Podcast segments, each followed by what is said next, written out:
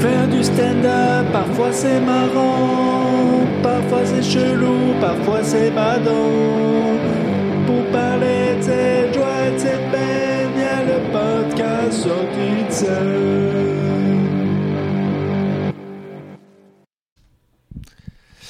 Ouais, c'est sorti de scène méga en retard, je suis désolé. Voilà, ça y est, la promesse de un épisode par scène a été rompue. Je parlerai de toutes mes scènes, mais là j'en ai deux.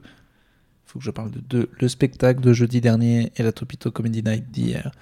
J'ai dû partir pour Clermont-Ferrand en urgence puisque j'ai eu un problème, j'avais hyper envie de bière en fait et euh, il y a vraiment que là-bas qu'elle est, est savoureuse à base de bulles.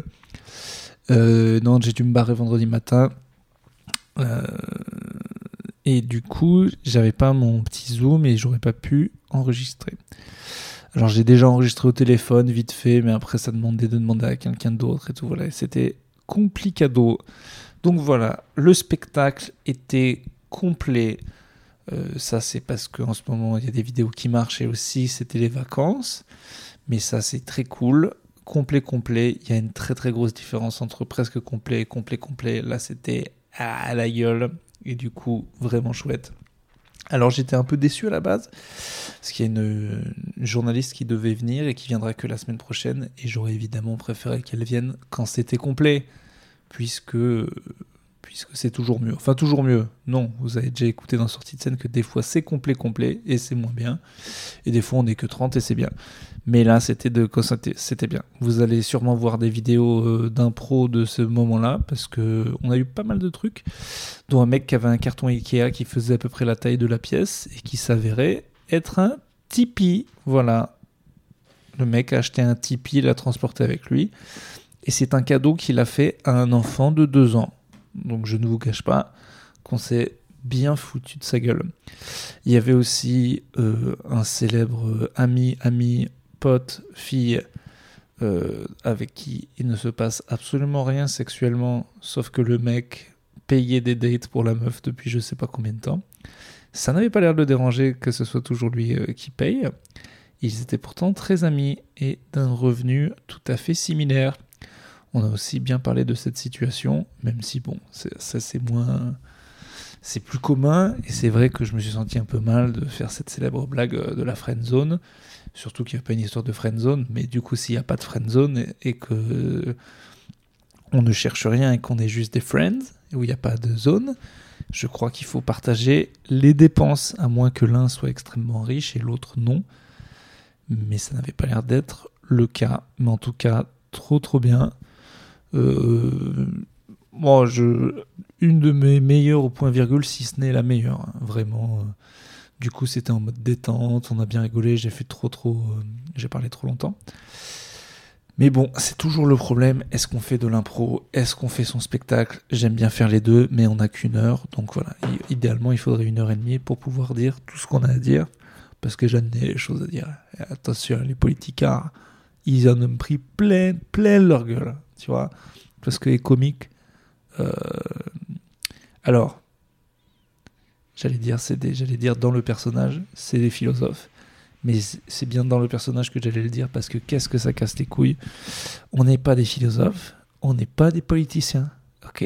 On est des comiques. On est là pour rigoler, c'est-à-dire dire des conneries. Si des fois c'est censé, c'est bien, mais c'est tout. Ah d'ailleurs, j'ai peut-être trouvé le nom pour un autre spectacle. Je parlais à ma grand-mère. Je lui parlais. J'étais là, vas-y, donne-moi un chèque et tout. Non, je, suis allé voir ma, grand-mère. Et euh, bon, ben là, on a été confronté à la situation de quand on a des proches et qu'on met des vidéos, euh, des fois, ils comprennent pas tout. Là, euh, par exemple, ma grand-mère, elle, elle comprend pas forcément hein, les, blagues scandaleuses d'un mec qui parle au public en disant qu'il veut les baiser bon, bah, on est quand même très très loin de Fernand Reynaud. Alors il y a eu un décalage culturel assez euh, fou qui se fait. Et elle m'a dit, texto, ce que tu fais, c'est pour les, pour les, les tarés. C'est pour les tarés. Avant, on avait quand même des chansonniers, bon, qui disaient des choses euh, sensées. Voilà. Donc j'appellerai mon prochain spectacle pour les tarés, ça vous en êtes sûr. Euh, ça m'a fait un peu mal et en même temps ça m'a un petit peu ça me fait rire aussi, quoi. Mais bon, voilà, on est confronté ça, aux- les comédiens. Le problème, c'est que tout le monde voit notre travail, tu vois. Moi, euh, si j'ai un cousin, il est plombier, je sais pas quand il est bon plombier ou mauvais plombier, ou je peux pas juger sa plomberie. Moi, dès que je croise quelqu'un, il a forcément vu ce que je fais, et c'est vrai que c'est facile de parler de vie sexuelle, tout machin quand il n'y a pas de retour, mais à un moment, tu dois voir ta famille, et tu sais qu'ils savent. Et, d'un côté, tu as l'impression que tu serais un. Si j'avais pas de famille, je serais un bien meilleur artiste parce que je me lâcherais beaucoup plus. Donc là, je suis dans un espèce de truc où je me dis est-ce que je dis tout ce que je veux dire sur scène? C'est pas que j'ai peur des gens en fait, c'est que j'ai. Après, t'es confronté à des gens de- d'un autre âge et. Problème des réseaux sociaux, quoi. Je sais que n'importe qui entre 20 et 45 ans peut comprendre que c'est des blagues et puis voilà. Mais quand tu croises des vieux, mais j'imagine même pas le décalage que c'est de, pour eux de voir ça. Voilà, ma grand-mère m'a pris pour un fou. Ce que je comprends pas, c'est que elle, achetait un harakiri à mon père, qui était quand même ignoblement dégueulasse au niveau de, c'était crade, c'était hyper hardcore. Donc on était déjà dans la modernité de, de l'humour n'importe quoi. Nous, on est des petites bites à côté de ce que pouvait faire un harakiri. Puis ma grand-mère m'a aussi déjà dit d'un fromage qui sentait la petite fille qui se néglige. Donc euh, là, on était quand même loin des chansonniers qui disent des choses sensées quand même. Donc, euh, je sais pas. Mais bon, voilà, on est confronté à ça, on est confronté à, qu'est-ce qu'on, comment gérer ses proches et tout. Je, dit dans un autre podcast, mais il y a un rappeur américain qui disait qu'il pensait que les les rappeurs français, ils seraient jamais aussi hardcore et bons que les Américains parce qu'ils avaient un mama's problem, c'est qu'ils étaient tous sûrs que ils, disaient qu'ils écrivaient tous des paroles comme si leur maman pouvait les entendre. Et c'est vrai qu'on a tous ce truc-là, quoi.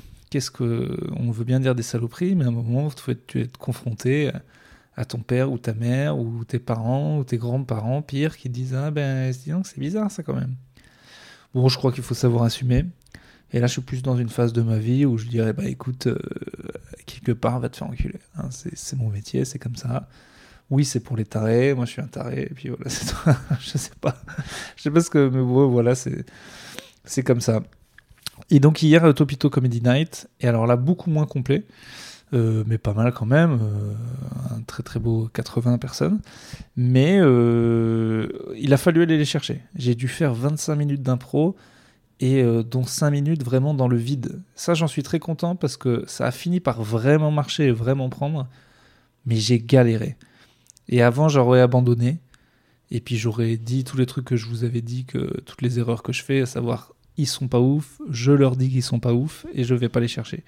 Hier, je suis assez fier de moi parce que j'ai mis très longtemps, je suis resté très longtemps. Et pourtant, il y a quelqu'un qui m'écrit énormément, euh, qui me, qui, m'embête. hein. Bah, c'est Pierre Thévenot. On va lui dire voilà.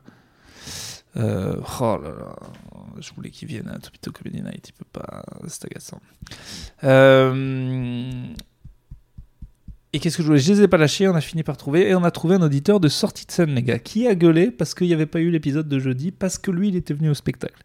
Et le mec est revenu là, et puis il a dit qu'il écoutait sortie de scène, et puis après il a parlé de son métier, il avait l'air pas du tout passionné par son métier. Et du coup, je lui ai dit, bah, peut-être tu devrais essayer de faire autre chose. Et là, il a dit ce que je sais, quand les gens viennent deux fois à un spectacle dans la semaine, il aime bien les blagues. Et ça, je le sais. C'est, d'ailleurs assez agaçant de quelque part, dès qu'on sait que quelqu'un vient nous parler plusieurs fois après un spectacle, il n'est pas fan, il est en demande de euh, je veux faire ça. D'un côté, ça fait plaisir, d'un autre côté, on aimerait bien avoir des fans moldus. Voilà, juste des gens, ils viennent, ils aiment bien. Mais non, non, non. Les moldus ne sont fans que des gens qui sont déjà très célèbres. Quand on est mi-célèbre, voire quart célèbre comme moi, tout ce qu'on attire, c'est des nerds comme nous qui voudraient avoir la même vie. Et c'est très sympa, mais enfin bon, on préférerait quand même euh, des gens euh, plus, plus beaux, déjà. Euh, en général. Je ne me souviens pas du physique de cette personne, mais ça prouve bien qu'il ne devait pas être si, si joli que, que ça. je sais qu'il m'écoute. Ça me fait rire. Euh, et alors, je, lui ai fait dire devant tout le monde qu'il allait faire un open mic. Et quand Topito organisera un nouvel open mic, eh ben, il sera obligé de venir faire ses trois petites minutes. Parce que par contre, si je sais que dans les auditeurs, il doit y avoir beaucoup qui se demandent est-ce que je vais le faire, est-ce que je vais pas le faire, ne perdez pas de temps. Faites-le et vous saurez très vite si vous aimez ça ou si vous n'aimez pas du tout ça. Moi, je connais des gens qui ont arrêté, je connais des gens qui ont commencé.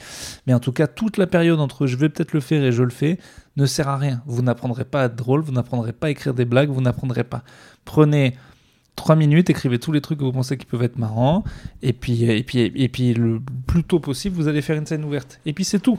Parce que sinon, c'est du temps perdu. De toute façon, on ne peut pas gagner en expérience. c'est comme si ça n'avait pas commencé. Donc ça n'a pas de sens en fait. Tu n'es pas sorti du ventre de maman tant que tu n'as pas dit des blagues devant des gens. Et à partir de là, tout commence. Donc tout le temps entre j'y pense et je le fais n'a pas de sens. Donc c'est maintenant. C'est maintenant, c'est quand, euh, parce que peut-être il faut que je sois prêt. Tu n'es pas prêt. Tu ne seras pas prêt. Tu ne peux pas être prêt. J'ai perdu un an. D'autres ont perdu dix ans. Ne fais pas ça. Tu y penses, tu le fais. Un mois après, c'est tout. Voilà. Ou alors tu n'y penses plus. Ou alors tu n'y penses plus et t'arrêtes de casser les couilles et tu tu dis pas à la fin des soirées un peu bourré ah bah, j'aurais bien aimé essayer. Si t'aurais aimé essayer, tu le fais. Si tu veux pas le faire, tu le fais pas et tu n'en parles plus. Tu n'as plus le choix. Cette zone grise, cette friend zone du stand-up ne doit pas exister. je parle à quatre personnes actuellement, mais ça me paraît très important de le dire. Sinon, très bonne Topito Comedy Night. Nash faisait sa première. Nash, elle va jouer bientôt au point virgule. Elle est très marrante, je la croise toujours au fridge. Il y avait Blick, que les auditeurs de podcast connaissent, qui a le podcast comique, qui a le podcast Simple à la vie, qui est un de mes humoristes préférés, qui euh, j'ai trouvé exceptionnel hier. Je vais aller dans son podcast comique dans pas longtemps. Ceux qui connaissent plutôt Caustic et sortie de scène doivent peut-être connaître Ghislain Blick. Lui aussi fait une exceptionnelle au point virgule le 22 juin. Ramenez vos fesses. Et il y avait Yacine Bellous le boss euh, des humoristes, on l'aime tous. Il était très bon hier, il a des nouvelles blagues pleines d'actu. C'est un nouveau Bellous qu'on adore. Et je vous conseille son euh, spectacle qui est sur Comédie, si vous avez Comédie, ou ailleurs bientôt, qui a eu 4 T dans Télérama, s'il vous plaît. On savait même pas que ça existait, il a eu les 4. Donc ma prochaine scène c'est demain au Fridge et puis jeudi le spectacle avec cette fois sûrement la journaliste que je ne peux pas nommer qui va venir et ça fait un peu stressé. Je ne sais pas si elle écoute le podcast, si ça se trouve elle écoute le podcast donc je vais rien dire, mais bon voilà, je suis un peu stressé quand même. Mais ça ne change rien. On est comme on est, on est franco de port. Merci de tous vos retours, merci euh, de suivre le podcast. Il y a eu un petit rototo, je crois qu'on l'a tous entendu et je crois que c'est le moment de se dire au revoir. Du coup, au revoir.